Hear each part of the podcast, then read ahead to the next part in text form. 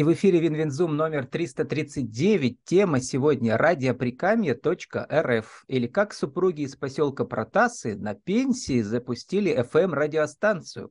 Спикер Елена Гельфанд, vk.com, радиоприкамье. Елена, добрый день. Добрый день. Поздравляю вас с праздником сегодня. А, будем считать с праздником весны. А, Елена, помните, как вы, мы только сейчас послушали ваше радио, но mm-hmm. началось-то все с интернет-знакомств, между прочим. Кто первый заметил, вы своего будущего мужа в интернете или он вас? Ой, это длинная история. Дело в том, что я уже 10 лет как была в разводе со своим первым мужем, и, конечно, мне не хотелось всю жизнь оставаться одной. И я с середины 90-х годов начала публиковать свои объявления на сайтах знакомств. Но в те годы отвечали мне в основном иностранцы, потому что э, компьютеры в России были, видимо, не у всех. Иностранцы все признавались в любви, приглашали, но я никому не поехала, потому что не было средств, и вообще как бы опасения всякие возникали. Потом э, я периодически закрывала эти все страницы, раз, ну, разочаровывалась, а потом снова где-то в начале 2000-х себя разместила, пошли писать мне всякие охранники и депутаты. Ну, видимо, тот, кто сидит за компьютером, кому делать. Вот, и опять я расстроилась. И вот только э, в 2010 году я вдруг подумала, ну что же делать, ну где же, как же. В общем, снова разместила себя, и пришло объявление причем с другого сайта написано, вам написал вот э, молодой человек, ну, чтобы прочесть его, ну, оплатите 30 рублей. Ну, и думаю, ладно, 30 рублей невелики деньги. Перевела, сняли 50. Но я прочитала его объявление, ответила ему коротенько и сразу получила в ответ огромное письмо, где он всю свою жизнь описал. Ну, в общем, если мне говорит, давайте встретимся, я говорю, ну я согласна. Вот я завтра еду в Екатеринбург, поехали со мной. Я думаю, нормально. Я его не видела, ни, ничего не знаю, я с незнакомым мужчиной сяду в машину и куда-то поеду. Но обижать его не хотелось, и я сказала, ну завтра же пятница, я на работе, я не могу. Короче говоря, в субботу мы встретились э, в публичном месте в магазине, в магазине электротехники. Причем я приехала раньше, вот. И когда он заходил в магазин, созванивались по мобильной связи, я его сразу увидела. Он меня еще не видел, а я его увидела, он мне сразу понравился. Вот если бы он мне не понравился, я бы сказала, ой, знаешь, я не смогла там, отбрехалась mm-hmm. бы и вообще прошла бы мимо. Но он мне понравился сразу, и я себя обнаружила. И вот с этого момента мы стали встречаться каждый день, а уже через полгода стали жить вместе. Вот, э, иногда 50 рублей и 5 секунд вашего решения меняют вашу жизнь. И создали, да. наверное, дело вашей жизни, да. То есть раньше вы тоже были маркетологом, э, э, муж вашего Марка, он был, увлекался радио, да, был профессионалом радио, а теперь ну, у вас ну, творческий не, брак. Не совсем, да? да, дело в том, что я-то 10 лет работала на Пермском авторадио, а надо вам сказать, что Пермское авторадио в 90-е годы, возникшее в 92-м году, было Я помню, да, популярно в нашем да. регионе. А вы там Причем были в эфире это... или маркетологом? Я нет, не маркетологом, я работала корреспондентом, иногда uh-huh. вела прямые линии с начальником управления ГИБДД Пермского края Владимиром Петровичем uh-huh. Молчаном, брала интервью со всеми знаменитостями, со всеми артистами, которые приезжали в Пермь. У меня было несколько собственных проектов. Ну и, uh-huh. в общем, я как корреспондент и ведущая э, светской хроники, в общем, да. Uh-huh. Э, у меня был псевдоним на субботе на авторадио. Кстати, кстати, э, э, московские ребята приехали к нам, поучились у нас, открыли там у себя радиостанцию, назвали авторадио, и через какое-то время вызвали тогдашнего нашего руководителя и сказали, друзья, меняйте название, мы хотим всю страну uh-huh. через спутник вещать на, на все города. И вы знаете, в общем, они э, добились своего. И в то время у нас уже э, сменилось несколько поколений руководства, и оспаривать это uh-huh. решение было некому. Вот, так что у меня хороший опыт работы на радио. А у мужа, он, э, Марк, вообще с детства увлечен электроникой. Вот эта физика, он лучше учителя угу. физику знал. Но он у вас вот скромный, журналы... он в кадр не заходит. Ой, он очень которые вы дали для российских СМИ, для комсомолки, для российской газеты, для Малахова. Ну, в общем, все вас побывали. Я последний пришел. Вот. У нас времени не ну, так много, Елена. Э, э, не так много времени. Нам хочется понять, вот, мы поняли, что у каждого из вас была до этого жизнь, но всю жизнь вы готовились к этому проекту вашего творческого брака профессионального, по сути дела, да? Все Получается навыки скопились так. к этому моменту. И... Действительно, это так. Главное, значит, нужны были деньги на лицензию на FM. Вышка у вас в огороде, в коттедже вашем семейном. Или что было Сейчас самое главное препятствие? Уточню, уточню. Дело в том, что когда мы с Марком стали жить вместе, заключили брак официальный, он на тот момент занялся производством мебели по индивидуальным заказам. Причем он делал мебель, mm-hmm. полный цикл, начиная от замеров, а вы э, маркетологом дальше... стали тогда? Ага. Нет, секунду. С, с этими проект, все согласование, все эти, все работы, там цех арендовали, все резали, все собирал люди были очень довольны. И вот мы уже мебелью не занимаемся несколько лет, до сих пор звонят и спрашивают, ой, а почему ну, так хотели у вас? Потому что добрая слава была. Но э, я, э, поскольку на тот момент работала уже э, не на авторадио, а работала замдиректора торгового комплекса большого, в Перми и занималась маркетингом. Вообще у меня образований-то много. Mm-hmm. Я э, закончила музыкальное училище, потом, э, когда работала на авторадио, закончила филологический факультет, русский язык, литература и журналистом стала. А сколько у вас потом... оставалось до пенсии к, к моменту открытия радио? Лет? А, у вас обоих? К моменту открытия два, два года оставалось mm-hmm. примерно. Mm-hmm. В общем... Э, э, сейчас скажу, или чуть больше, что-то я это...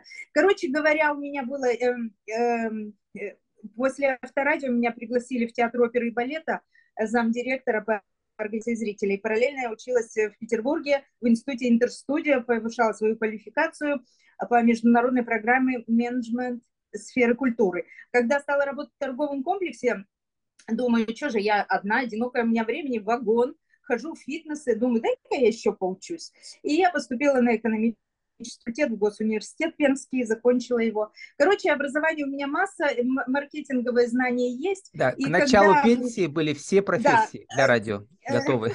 Да, дело в том, что мы мебелью успешно занимались, зарегистрировали общество с ограниченной ответственностью и назвала я его мастер Марк, ну, потому что он потому что он мастер, Марк? потому что мы занимаемся мебелью. Угу. Да, мастер Марк. Марка вот, от Марка. И, э, угу. Да, да. И а, значит, где-то в пятнадцатом году, нет, в четырнадцатом году мы купили эту землю, э, значит, построил он сначала маленький домик, мы в нем жили, потом постепенно обрастали имуществом, заборами, коммуникациям, вода, значит, электричество, все, все у нас это постепенно прирастало. И, и мы уже тогда задумались, что надо бы, наверное, какой-то другой бизнес открыть, потому что на тот момент услуг по производству э, мебели на было много. индивидуальным проектам было, знаете, больше 300. И тем угу. не менее заказы у нас были. Но как-то хотелось уже что-то новое, что-то сильно интересное. И вот мы тогда только мы сложили наши э, знания, и получилось, что Столбик. вот именно в радиосфере Сложили, да. Что в сумме получилось? Угу. Да, у, меня, у нас уникальная ситуация. То есть мой опыт бесценный, его опыт бесценный как этим угу. не пользоваться. И мы начали этот процесс, дух захватывало от новизны. Ну, у вас он вот. не так долго длился, потому что мы все, у нас легенда, получить лицензию на FM-вещание, это дорого, и передача, все такое, передатчик там сотни тысяч и так далее. Оказывается, если заняться этим, то можно сделать, сколько у вас, два года ушло, да, на всю, весь процесс технически Ой, до запуска? Да нет, Больше? да нет, меньше. меньше. Если бы я сразу угу. внимательнее читала инструкции по заполнению э, заявлений на получение разрешительных документов, было бы еще угу. быстрее. Угу. А то ведь я заполню, потом они уходят туда, потом через месяц мне возвращают, исправьте вот эти ошибки, и снова я исправляю, и снова месяц. Поэтому угу. у меня на оформление разрешительных документов ушел примерно год. Но если все делать правильно, ага. то уйдет меньше гораздо. И за полгода вполне это можно сделать. Там... Еще у меня были паузы из-за того, что просто элементарно не было денег. На каждую лицензию надо заплатить угу. пошлину, а пошлина, пардон, 10 тысяч. Вот. А кроме того, сначала нужно было оплатить эм, экспертизу в главном радиочастотном центре в Москве, а эта экспертиза из двух э, состоит этапов. Э, первый этап рассматривают они просто принцип свободный, какие-то радиочастоты есть или нет. Второй этап они рассматривают все э, существующие радиостанции и потребителей частот с будущими, с проектами, и тогда э, выносят решение, что э, в вашем случае частота невозможна, либо выделяют частоту. Нам, между прочим, сначала вообще выделили УКВ диапазон, ну, да. хотя мы угу. запрашивали FM. Марк очень расстроился, но я сказала, ну давай попробуем на УКВ. А все из-за того, что вот название радиопротасы, у них было впечатление, что это на локальную деревню. И mm-hmm. мы полгода работали вот в УКВ диапазоне. Но давайте прочим, уточним, что тогда... Протасы это пригород Перми, и сейчас у вас передатчик да. на FM, он 30 километров ловит, и он э, захватывает Пермь тоже, но частично, наверное, да, с одной стороны. Получается. Дело в том, что, да, вот когда э, мы направляем заявку на получение радиочастоты, а с этого нужно начинать, когда вы хотите открыть собственное радио, вот, э, в заявлении нужно указывать э, точные географические координаты размещения антенны и ее высота. От этого, да, и мощность передатчика, который будет. Мы ее еще не купили, но мы как бы но, эм, Тем более, да, вперед, чем он мощнее, что... тем дороже. Вы, наверное, купили самый маломощный, да. самый дешевый срок, или что? А, значит, я пока остановлюсь на экспертизе для обучения радиочастоты. От этих показателей, повторюсь, высота подвеса антенны, а, географические координаты и мощность передатчика заявленная, от этого зависит стоимость проведения экспертизы. Дело uh-huh, в том, что uh-huh. чем выше антенна и чем мощнее передатчик, тем больше охват территории получается. И из-за этого как бы больше им проверок. И э, из-за этого дороже получается проведение самой вот этой процедуры э, разрешительной на получение радиочастоты. Вот. Но я вам хочу сказать, что FM-сигнал, он распространяется равномерно, то есть он зависит от рельефа местности. Нельзя вот взять вот точка, где у нас антенна, расчертить ровный круг и сказать, что вот это зона вещания. Uh-huh. Нет. По воде, по открытым пространствам по возвышенностям э, сигнал расходится очень далеко. А там, где есть препятствия или низинки, там, естественно, хуже. Поэтому кружочком обвести вокруг нашей антенны нельзя. У нас очень такая, знаете, рас, ну, расплывчатая территория охвата. Но надо сказать, что, э, значит, эта территория, она не густо населена.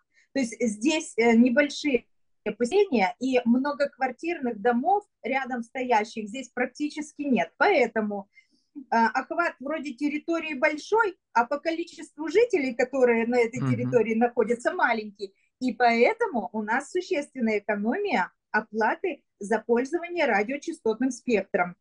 Угу. То есть когда мы получали вслед за разрешением, за выделением частоты, мы получали универсальную лицензию, потом вещательную лицензию. В ней указана частота, мощность передатчика, а, территория охвата и население, количество населения, которое входит в эту территорию. И вот от этих показателей зависит очень много. Во-первых, зависит ежеквартальная плата за пользование радиочастотным спектром, и э, от этого зависит оплата в общество ВАИС и РАО.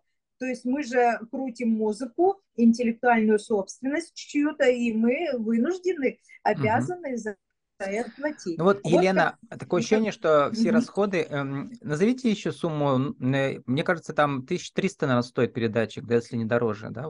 Э, значит, передатчик э, стоит Э, можно купить бэушный, можно купить uh-huh. новый, э, значит, и стоимость его будет, ну, примерно на мощности. То есть, если э, передатчик 100 ватт, то и он будет стоить где-то 100-120 тысяч, примерно. Если да меньше, то меньше, да. если больше, то больше. Вот, мы, мы же, когда подавали заявку на получения радиочастоты, указали мощность передачи очень маленькую. И поэтому нам сильно мощный передатчик не нужен. И mm-hmm. мы купили передатчик, который был произведен в 70-е годы на заводе, который уже давно этими передатчиками не занимается, а занимается навигационными системами для флота. Но у них в общем, нашли по дешевке. передатчики да. были. Да, да, да, мы нашли и установили, он с усилителем, и, в общем, очень хорошо работает. Угу. Наша техника военная, она вообще самая надежная. Вот, Елена, у нас э, времени так много. Э, хочу сказать, что концепция радио – это, это самое трудное, что вы сейчас рассказали, а все остальное, программирование в компьютере, сейчас я сам занимаюсь интернет-радио 10 лет, больше уже, знаю, как это просто программирование. Но есть свои сложности, Елена. Давайте поговорим про сложности, связанные с монетизацией вашего хобби-проекта с мужем. Вы в интервью везде Это говорите, вопрос. что у вас уже на второй год вы вышли в прибыль, да? Угу. Ну просто вы так описываете, что ну, расходов смотрите, очень много, расходов смотрите, очень много. Значит, вот, да, прибыль ведь она формируется из э, расходов и доходов. Да. Чем меньше расходы и выше да. доходы, тем больше прибыль. Конечно же, когда задумываете свое радио, нужно просчитывать, а, какую прибыль, вы, ну, в смысле, какие доходы вы, собственно, можете получить. Только и от рекламы к минимуму, или еще что-то есть? Э, сейчас скажу. И свести к минимуму все расходы. Если говорить о доходах, то по существующему законодательству в России радиостанция может зарабатывать э, путем размещения рекламы в эфире и создания рекламных материалов, ну, роликов, например. Uh-huh. Вот это два источника дохода. И, э, значит, оплачивать эти поступления в наш бюджет могут рекламодатели, то есть э, владельцы бизнеса, которым необходима аудиореклама. Вот все владельцы бизнеса разные. Uh-huh. Кому аудиореклама не нужна, нужна только видео. Кому-то нужно а, обязательно в интернете. Но, видите, сейчас возможностей-то много. Кто-то на магистральных счетах размещается, хотя mm-hmm. Расценки везде очень разные. И, э, в Перми 37 мы... FM радиостанции. Но вы одна в России, которая из поселка вещает, мне кажется, семейная пара, да? А, ну, э, в России есть еще такие, но я хочу что сказать. Ведь э, рекламодатель, он как бизнесмен, он э, смотрит, где он какой эффект получит от размещения рекламы. Вот. Ему важно, угу. чтобы был эффект и было подешевле. Вот, угу. и поэтому э, ради эффекта мы вынуждены вещать еще параллельно и в интернете, чтобы нас больше людей слушало. Вот, а по поводу цены, я сначала определила цену, я взяла э, радиостанции, провела исследование, ну, то есть звонила как рекламодатель и спрашивала расценки составила табличку и поняла, что, э, в принципе, э, допустим, выход э, ролика, один выход на радиостанциях Перми, в зависимости от их популярности, от 100 рублей до 1300 в прайм-тайм на самых mm-hmm. популярных радиостанциях. И я думаю, я сделаю в 10 раз дешевле. Mm-hmm. Вот. Не 100 рублей, а 10, допустим, или там 15. И я на этом остановилась и поняла, что мне, в принципе, э, достаточно этого, чтобы иметь, ну, хотя бы 5-6 рекламодателей, и чтобы э, те суммы, которые получаются у меня в месяц, они угу. не окупали все мои расходы и плюс еще давали А сейчас у вас средства. доходы вот этих вот маленьких бизнесов местных, они больше вашей пенсии? А, нет, они сравнимы. Угу. Почему? Потому что видите как, э, тут началась пандемия, и у меня многие рекламодатели ушли. Некоторые, вот, э, например, э, эти позакрывались медицинские организации частные, вот uh-huh. всякие коммерческие, вообще позакрывались. А, а, мастерская по ремонту обуви тоже на какой-то период закрылась. И, ну, просто там сесники, ну, видимо, была ситуация, не знаю. Потом некоторые ко мне вернулись обратно значит, рекламодатели. А как они рассказывают вот. про эффект? Потому что у вас там много отзывов, люди пишут, э, Знаете, слушают я, с удовольствием радио, вашу концепцию. Я да. Э, постоянных своих рекламодателей, а постоянными угу. я называю, знаете кого? Которые с 17 года и до сих пор Угу. Каждый месяц платят. Я даже не спрашиваю, будете размещаться или нет, я просто каждый месяц штампую им То есть у них там каждый месяц несколько тысяч рублей они платят вам, да, получается? Да, да, да, угу. да, да, да. Вот, и э, я их не спрашиваю, какой эффект. Э, раз они платят, значит, эффект есть. Угу. А может, им просто нравится слушать самим ваше радио? Знаете, это называется сейчас краудфандинг. Ну, это тоже, конечно, потому что каждый руководитель, он же выбирает эти э, продвижения для своих э, продуктов или услуг э, там, где ему приятно, там, где ему нравится. Ну, ну вот, Лена, покажите да? еще с другой стороны вашего телефона, как выглядит ваш... Ну, это просто программа внутри компьютера, да? И про концепцию коротко, у нас да. осталось несколько минут. А, значит, концепция ваша интересная. Каждые полчаса у вас меняются жанры. Да. Даже, даже я сейчас э, отошла угу. немножко от этого правила. У меня есть э, блоки и по 15 минут, и по 5 минут. Почему? Потому что я хотела бы э, разные стили, это, ну как это, между разными стилями пускать инструментал. Поэтому угу. инструментала у меня много, и он как раз пятиминутки занимает. Вот очень правильно, потому что так, у моей тоже концепции, моего интернет-радио, инструментал, а, э, музыка, которая не отвлекает, должна быть основной, потому что она помогает людям, ну, творить в это время, да.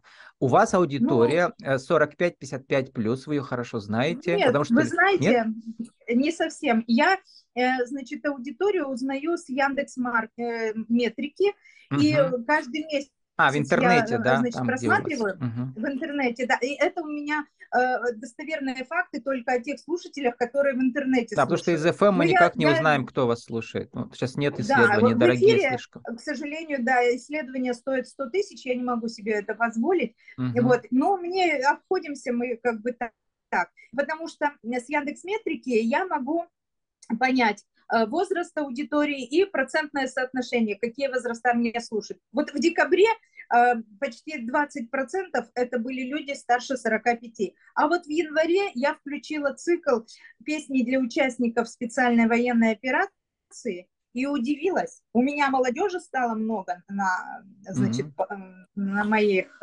на моем канале. То есть э, все время колебания, но тем не менее сохраняется тенденция все-таки.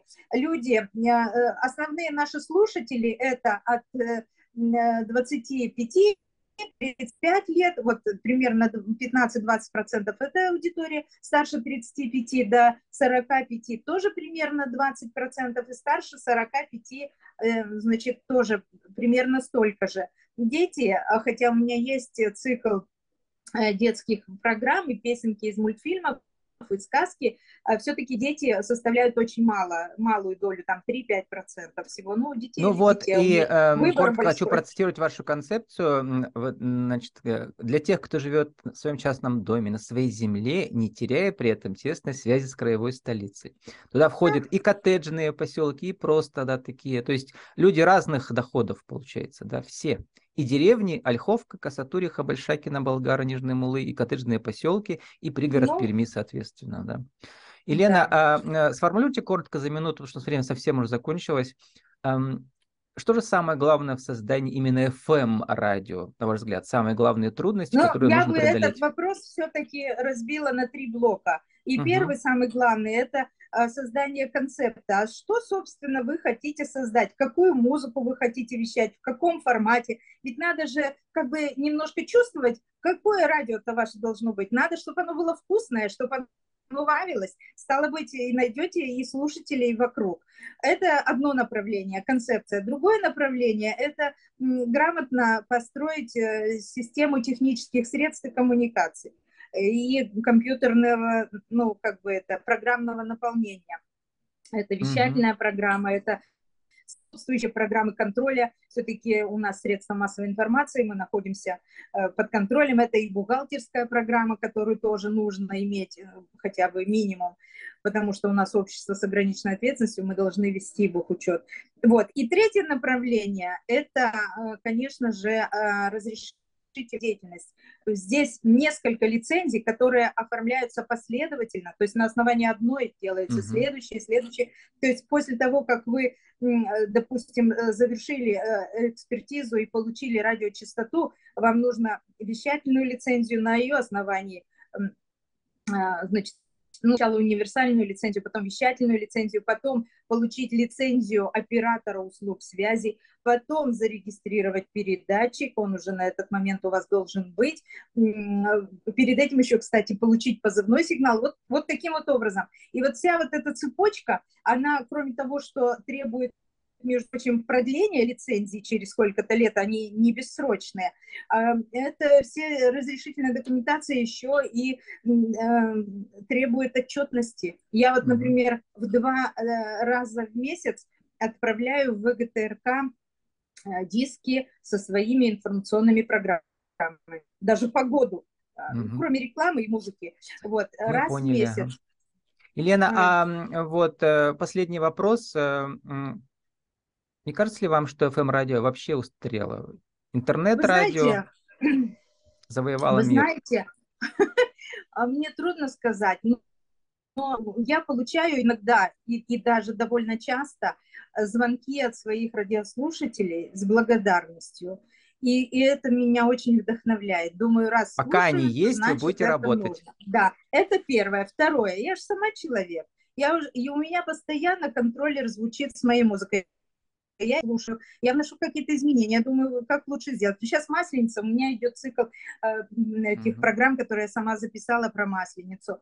Вот э, про э, тем воинам СВО э, цикл сделала. Я всегда э, на связи э, с продакшн-студиями, которые производят э, контент. Музыкальный, информационный для радио. Как бы все время стремлюсь и обновить и музыкальную палитру, и информационную. Ну, во-вторых, у вас интернет-радио и... работает прекрасно, вас во всем мире слушают давно уже, да. да. да как да. бы научиться еще в нем зарабатывать в интернете? Ну вот в интернете зарабатывать не получается, зарабатываем только на FM, но э, я сама удивилась. Люди, ну, я бы поняла, допустим, да, по секрету скажу, э, рекламу дали там, ну, месяц, два, ну, три, ну, полгода. Но ведь из года в год каждый месяц люди платят. И это, видимо, потому, что, во-первых, нравится, во-вторых, альтернативы нет. По такой цене и чтобы с таким охватом, ну, согласитесь, небольшой магазин в пригороде Перми, ему ведь не нужна реклама на всю Пермь, 60 угу. километров вдоль Камы, а он же понимает, что оттуда к нему никто не Ему нужны ему соседи. вот эти... да. да, ему нужна вот эта вот территория, ближняя. Это, это, это его... Елена, называется гиперлокальные медиа. Э, тенденция сейчас в мире тоже идет на них. Поэтому вы в тренде, Елена. С нами сегодня э, была Елена Гельфанд, основатель э, с мужем Марком э, радиоприкаме.рф, как супруги с поселка Протасы Пермского края на пенсии запустили, в серебряном возрасте запустили FM-радиостанцию vk.com радио Прикаме. Елена, удачи вам и Марку, и вашему радио. Спасибо. С удовольствием отвечу на другие вопросы, если будут. Да, все пишите Елене, она занимается консалтингом по созданию FM-радио. Да.